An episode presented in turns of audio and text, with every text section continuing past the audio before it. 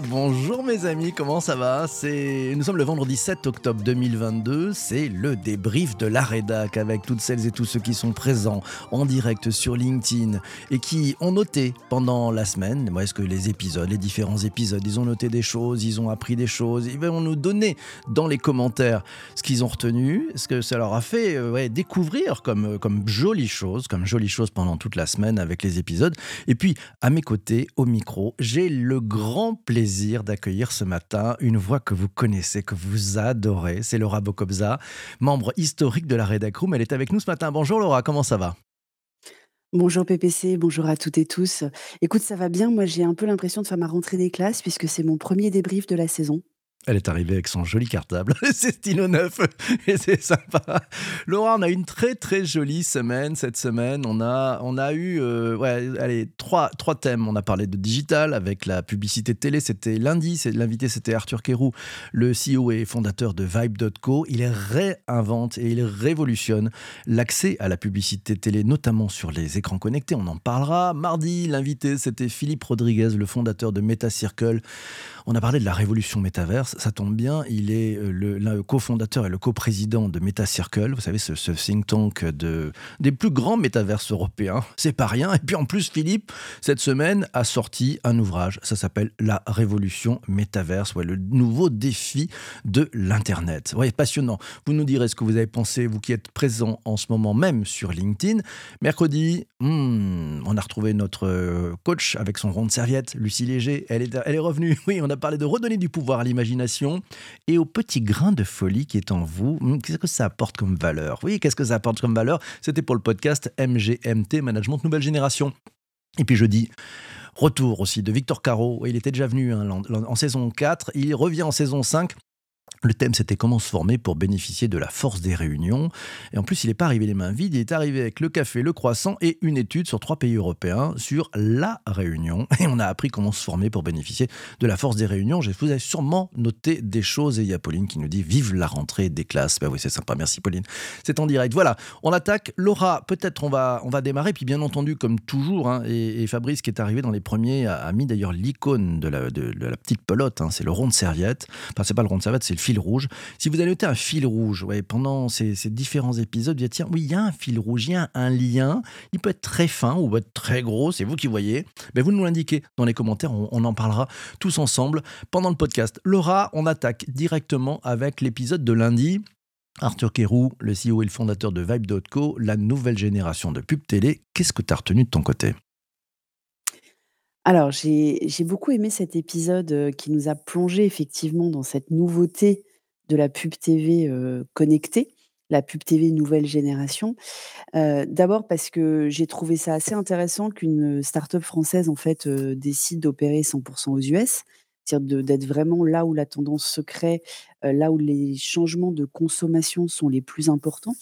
Et je trouve qu'on a appris plein de choses, mais surtout il est parti de grands principes qui me semblent évidents, mais qui ne sont pas encore complètement intégrés, en particulier en France.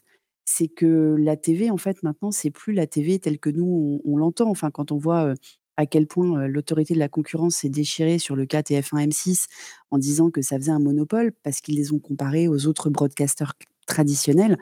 Mais en fait, YouTube, c'est de la télé aussi.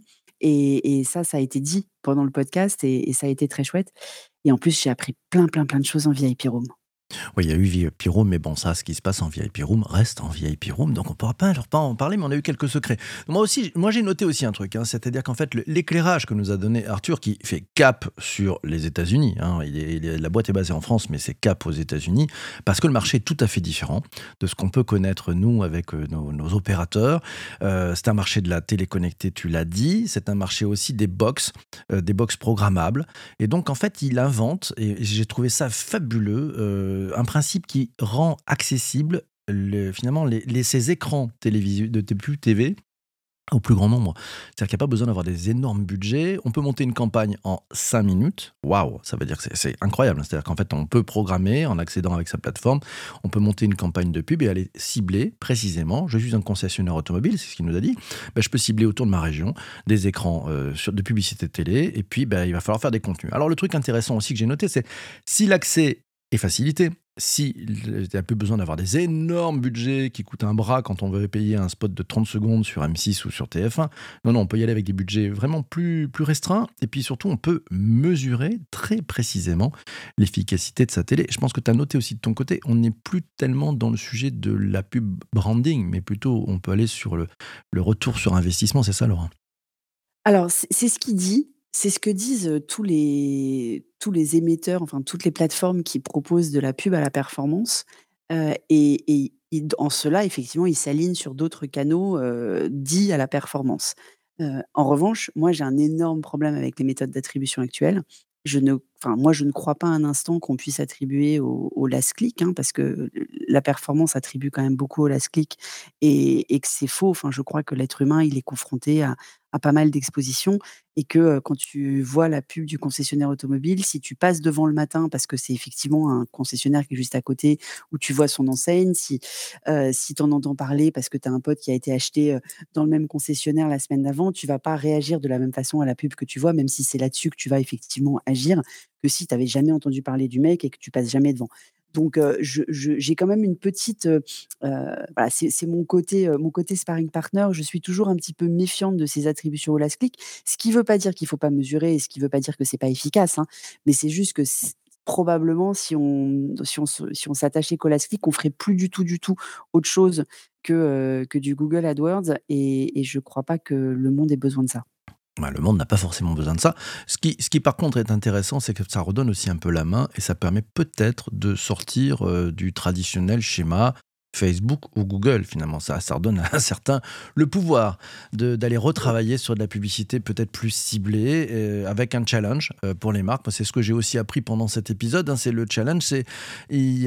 Certes on peut cibler, certes on peut faire de la pub, mais il y a un sacré challenge. C'est comment on fait de la pub de qualité avec du contenu. Mais ce sera peut-être pour une autre histoire. Je vous propose et je te propose qu'on passe euh, très très vite à l'épisode de mardi. Euh, on a le plaisir d'accueillir Philippe Rodriguez, le fondateur de MetaCircle et l'auteur de l'ouvrage La Révolution Métaverse. Ça tombe bien, on a parlé de Métaverse. Qu'est-ce que vous avez retenu, vous toutes et vous tous, et toi Laura? Alors, J'étais tellement passionnée par ce que ce que disait Philippe, que j'ai pris très peu de notes ce jour-là, mais j'ai fait un dessin. Ce qui m'arrive jamais, je dessine extrêmement mal. Oh génial! Parce que parce que ce qu'il m'a le plus marqué, en fait, dans ce qu'il a dit, c'est sa définition. Il a il a il est il est extrêmement, pédagogue et il explique ça très bien. Sa définition du du métaverse et du web 3 et tu vois, il a vraiment parlé du métaverse étant une chose, le web 3 une autre il y a une zone de recouvrement en fait, hein, entre les deux, avec sa définition du métaverse qui est persistant et cetera. Enfin vraiment, je vous encourage à aller écouter l'épisode parce que je ne veux pas le paraphraser tellement tout ce qu'il a dit était extrêmement juste au mot près et j'aurais peur de de dévoyer ses paroles, mais j'ai trouvé ça très intéressant. Ça, c'est le premier point que j'ai trouvé intéressant. Le deuxième, c'est qu'il a, quand on lui a demandé s'il était fan du, Web 3, puisqu'il y a eu beaucoup, beaucoup d'engagement sur cet épisode et beaucoup de questions de, l'assistance et de l'audience, c'est que il a dit il y a trois camps en fait. Il y a le camp des observateurs, le camp des fans et le, camp des anti, et que lui se, positionne aujourd'hui complètement en observateur. Donc c'est pas parce qu'il investigue qu'il en est fan. Et ça, je pense que c'est un message qu'on est qu'on devrait tous entendre. Parce que c'est vrai qu'aujourd'hui, quand tu dis que tu t'intéresses au Web 3, et toi et moi faisons partie des gens qui s'intéressent au Web 3, on sera à la nuit du Web 3 que tu organises le 26 octobre. Philippe aussi, d'ailleurs, si vous avez envie de poursuivre la conversation avec, avec lui. Et, mmh, mais en fait, c'est pas parce qu'on l'investigue qu'on cautionne, qu'on valide, qu'on est d'accord avec tout ce qui se fait. Et, et j'ai trouvé ça plutôt intéressant que quelqu'un comme lui s'y investit dans cette investigation, remette un peu l'église au milieu du village en disant attention, c'est pas parce qu'on investigue qu'on est fan ou qu'on cautionne. Et c'est important parce que je trouve que ça polarise déjà beaucoup en fait ce métaverse. Oui, y, ça polarise. Il y a des combats, il y a des battles, il y a les haters. moi, je pense qu'il a raison. La bonne position, c'est on observe, euh, on y va, on écoute, on se fait un avis. Et puis, et puis ce qui est très intéressant pour, pour discuter, tu parlais de la nuit du Web 3. Bon, on va pas faire euh, l'épisode sur la nuit du Web 3. Vous allez voir la nuit du Web 3.fr. Euh, il y a pas mal de monde. On a déjà 52 inscrits, pas plus de 100 places. Hein. donc, c'est voilà. Vous regardez, il y a déjà une première liste des, des participants qui sont là. Il y, a, très très beaux noms. On a The Sunbox qui vient d'arriver hier. Il y a Beam Builders qui vient. On a, on a pas mal. Il y a James Spotland, il y a Meta RS, ouais, qui a fait l'actualité, avec Clément Fouché qui sera présent avec nous aussi. Enfin bref, je vais pas faire le, sujet sur la nuit du Web 3. Allez voir, ça sera vachement bien. Moi, ce que j'ai trouvé passionnant euh, avec Philippe, et c'est effectivement, faites-vous un avis. Et puis, si vous avez euh, des doutes, des machins, ben, si vous parlez avec les gens qui sont dedans, si vous commencez à mettre un peu les doigts dedans, vous avez aussi le moyen de, changer les choses. Parce que c'est maintenant que ça s'écrit. Donc, il y a deux façons. Soit on, se met très très loin, soit on dit, ben, je vais voir, et puis je vais voir si je peux influer. Savez, en insider, si je peux changer les choses de l'intérieur. C'était passionnant. On a fait une VIP room aussi, qui était encore un peu plus passionnante parce que Philippe euh, connaît très très bien son sujet, est très pédagogue, a une très très jolie vision sur ces choses-là et sur comment ça avance. Donc euh, c'était c'était juste un, vrai petit bonheur. Euh, allez l'écouter. Ce podcast est disponible sur le Web 3 Café, ouais, le Web 3 Café, euh, c'est facile. C'est sur toutes les plateformes de balado diffusion. Vous qui écoutez ce podcast sur le digital pour tous, maintenant il y a deux autres plateformes. c'est le Web 3 Café, l'épisode sur lequel vous pouvez aller écouter toutes ces interviews, tous ces échanges à propos du Web 3. Je, prends les propos de, de, Pauline, voilà, et elle nous dit d'ailleurs et, d'ailleurs, les usages seront ceux que les utilisateurs vont vouloir dans le Web 3 et pas ceux poussés par les industries et ça, c'est top. Mais oui, bien sûr, merci beaucoup, Pauline, pour ce super commentaire. C'est vrai. Allez, on, enchaîne parce que y le temps passe, le temps passe. Et je sais que le matin, c'est bien. Et puis, vous avez déjà attaqué. Certains ont déjà commencé à mettre leur, leur fil rouge dans les commentaires. Donc, n'hésitez absolument pas à le faire. Euh, mercredi, Lucie Léger, notre coach professionnel d'équipe, était de retour pour euh, cette saison 5. Euh, le thème, c'était redonner du pouvoir à l'imagination et au grain de folie qui est en vous. Euh, qu'est-ce que vous avez noté les uns les autres, et toi, Laura? Alors moi déjà, j'ai noté quand même, qu'elle, a bien défini en fait la différence entre l'imagination et ce qu'elle appelle la gamberge, ce que j'ai trouvé un terme assez juste en fait. La gamberge, c'est quand, on est dans notre pessimisme fantasmé de, «Oui, mais si je dis ça, il va dire ça, de toute façon ça va mal se passer, ah s'il a fait ça, c'est qu'en fait il doit pas m'aimer» et cetera. Enfin, c'était assez intéressant de bien repositionner l'imagination autour de la créativité, de l'inspiration et puis de cet état, un peu un peu magique de flow quand on est, embarqué dans une tâche, concentré et cetera. Donc déjà, ce ce recadrage, que que Lucie fait très bien, c'était, c'était intéressant et puis aussi, elle a dit quelque chose et je pense que c'est, enfin moi, elle a parlé à la scientifique, qui est en moi. C'est qu'elle a dit: «Attention, l'imagination, ça part toujours d'hypothèses et quand on est dans une imagination et une créativité qui doit rester pragmatique et pouvoir s'ancrer dans un réel existant», parce qu'en entreprise, c'est comme ça, quand on essaye d'innover, il faut innover certes, mais qu'on puisse le rattacher, à de l'existant. On n'est pas dans une série Netflix. c'est qu'on doit faire des hypothèses et en fait, on doit avoir cette démarche quand même un petit peu scientifique de faire des hypothèses pour ensuite pouvoir, aller plus loin et j'ai trouvé ça absolument, absolument passionnant et puis bon, elle a elle t'a parlé des accords Toltec et j'espère qu'elle t'a convaincu de les lire quand même. Il faut que je Il faut que j'aille acheter le livre. Il faut que j'aille acheter le livre. Ouais et et puis, enfin, elle a, elle a beaucoup à nouveau et et c'est son cheval de bataille et je sais que c'est le nôtre aussi, pour ces fameux managers entre l'écorce et l'arbre, c'est l'exemplarité, qui est pour moi le dernier, parce que même dans la créativité, même dans l'imagination, même dans le grain de folie, il faut que les managers soient exemplaires. C'est, un incontournable. C'est un incontournable. Euh, très intéressant parce que redonner du pouvoir à l'imagination, euh, certains peut-être comprennent pas le mot imagination. On va dire c'est peut-être plutôt redonner du pouvoir à la créativité et surtout si vous êtes entre l'écorce et l'arbre, comme on dit. Merci Bruno, il, m'a autorisé à réutiliser cette expression que je trouve merveilleuse. Merci à nos amis qui sont de l'autre côté de la Grande Mare et qui nous écoutent peut-être à cette heure-ci d'ailleurs, même s'il est très tôt dans le matin, euh, où nous enregistrons cet épisode. Donc Québec, il doit être une, aux alentours de 1h40 45, quelque chose comme ça, euh, du mat, donc c'est tôt.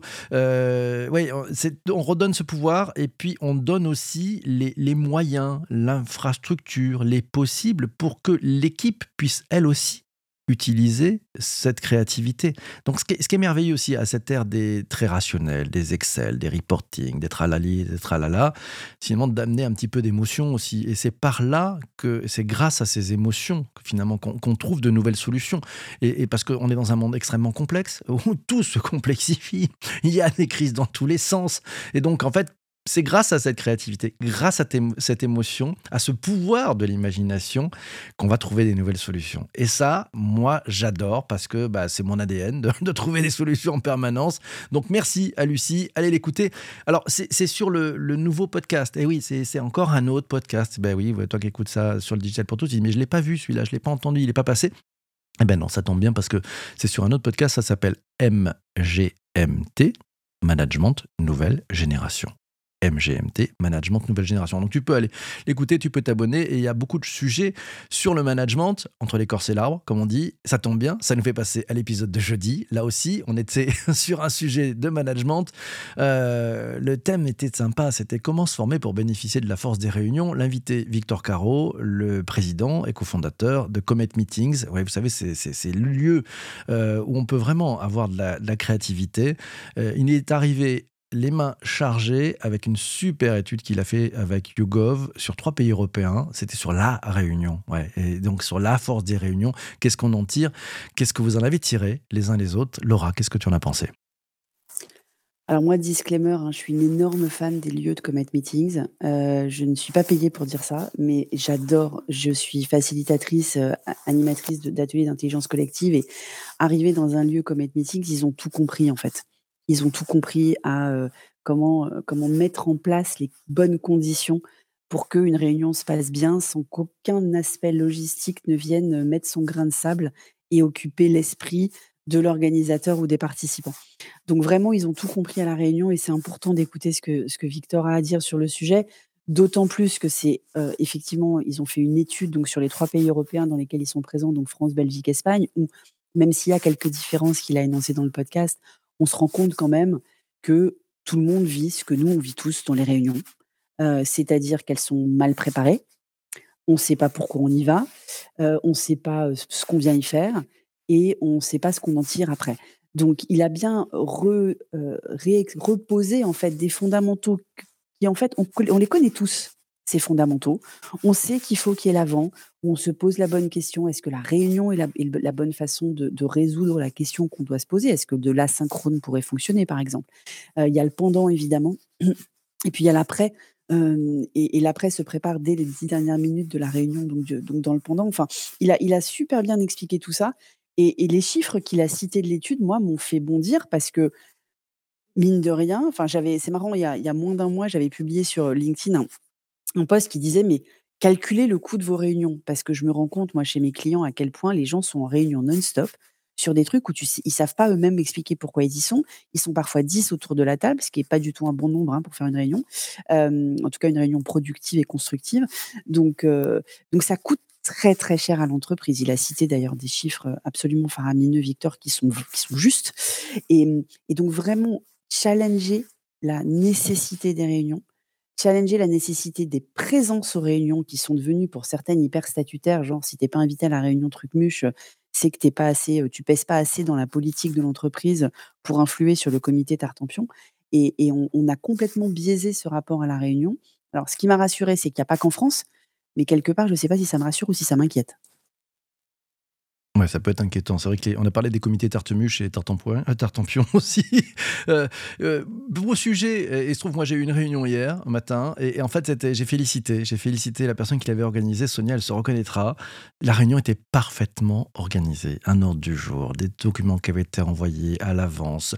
Tout le monde a eu la parole. Moi, c'est aussi le, truc que j'ai noté. Et ça, me donnera peut-être, ça vous donnera quelques indices sur mon fil rouge. oui, parce que ça va être le moment du fil rouge.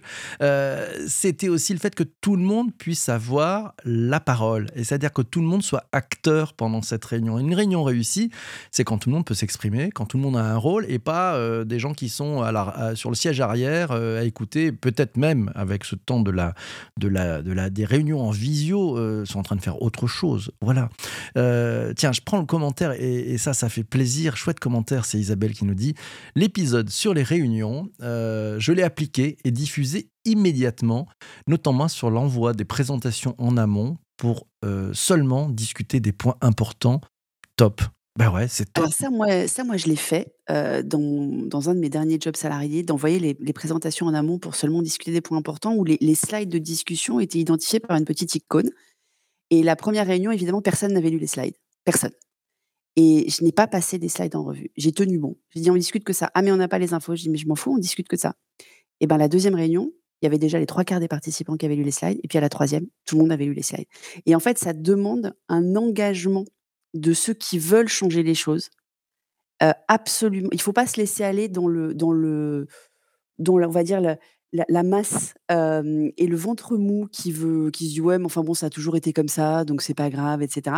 Il faut vraiment prendre les choses en main pour insuffler quelque chose. Et là encore, je pense que c'est beaucoup les managers entre l'écorce et l'arbre qui ont, qui ont les, les clés en fait pour, insister sur ces points-là. Ça peut être très difficile si à la réunion, il y a un grand chef à plume qui, lui, ne va jamais ouvrir votre doc. Mais l'avantage, c'est que généralement, les grands chefs à plume, ils ne le disent pas. Donc, vous pouvez avancer quand même. Ouais, bah, moi, anecdote, hein, j'avais fait un test comme ça dans, un, dans une présentation et dans des documents que j'avais passés. J'avais, j'avais mis dans, glissé dans le texte un truc. Le premier qui lit ça, je lui offre un resto.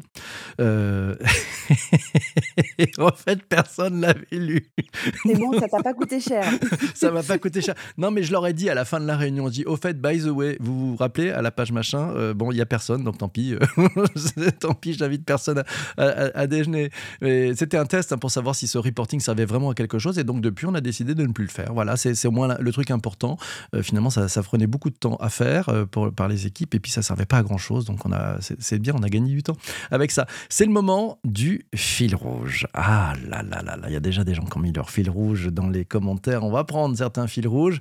Euh, sur ces quatre épisodes sur ces grands thèmes. Alors les thèmes, hein, c'était euh, la pub télé, nouvelle génération, la révolution métaverse, redonner du pouvoir à l'imagination, à la créativité, se former pour bénéficier de la force des réunions. C'est pas ça, c'est pas si facile que ça de trouver un fil rouge. Laura, qu'est-ce que tu as trouvé? Alors moi, je me suis réveillée ce matin avec une illumination. C'est vous dire quand même si ça m'inquiète, hein, c'est des briefs de la semaine et si j'y pense, euh, euh, c'est la réinvention. Parce qu'en fait, on parle de pub TV, enfin la pub TV, ça existe depuis la télé, hein, donc ça fait quand même une petite centaine d'années. le métaverse, on est en train de reproduire, quand même dans les attitudes, les avatars etc., beaucoup de choses, de la vie réelle et de les réinventer. Évidemment, l'imagination, au travail, c'est pour réinventer les choses et puis les réunions, il faut vraiment qu'on réinvente tout notre lien à ce ce carcan d'entreprise qui a été complètement vidé de sa substance. Pas mal. La réinvention, bravo. Bien, bien, bien, bien trouvé.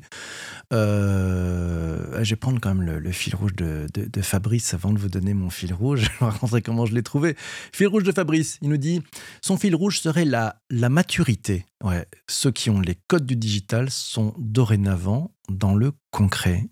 J'adore, j'adore ce fil rouge, la maturité. Qu'est-ce que t'en penses, Laura? C'est excellent, effectivement. C'est c'est un peu inquiétant. Je pense que c'est juste, hein, ce qui veut pas, le fait que je dise que ce soit inquiétant, ça veut pas dire que je, pense que c'est faux. Je pense que c'est juste que ceux qui ont les codes du digital sont dorénavant dans le concret. et là, on va revenir à l'origine du digital pour tous. Moi, j'ai très peur qu'on en laisse sur le côté de la route. Et, ça, même si je suis d'accord avec le constat de Fabrice, je pense qu'il faut qu'on redouble d'efforts pour s'assurer que ces codes du digital sont compris du plus grand nombre et qu'on laisse personne sur le bas-côté. Et, il faut qu'on continue un maximum d'acculturer, d'expliquer, que ce soit à votre grand-tante à qui vous mettez un, iPhone entre les mains pour qu'elle fasse du FaceTime avec, ses petits-enfants, que ce soit des, ouvriers sur une ligne de production qui, eux, ne, sont pas sur les outils collaboratifs toute la journée, que ce soit, les enseignants, les, les, les soignants, il faut vraiment qu'on mette tout le monde à bord de ce bateau-là, parce que sinon, effectivement, dans quelques années, ils auront perdu tous les codes.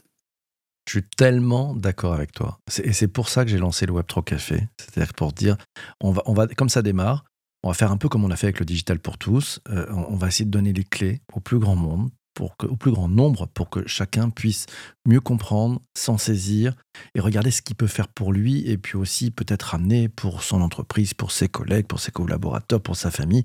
C'est ce sujet-là. Ne laissons personne sur le carreau, ça sert à rien.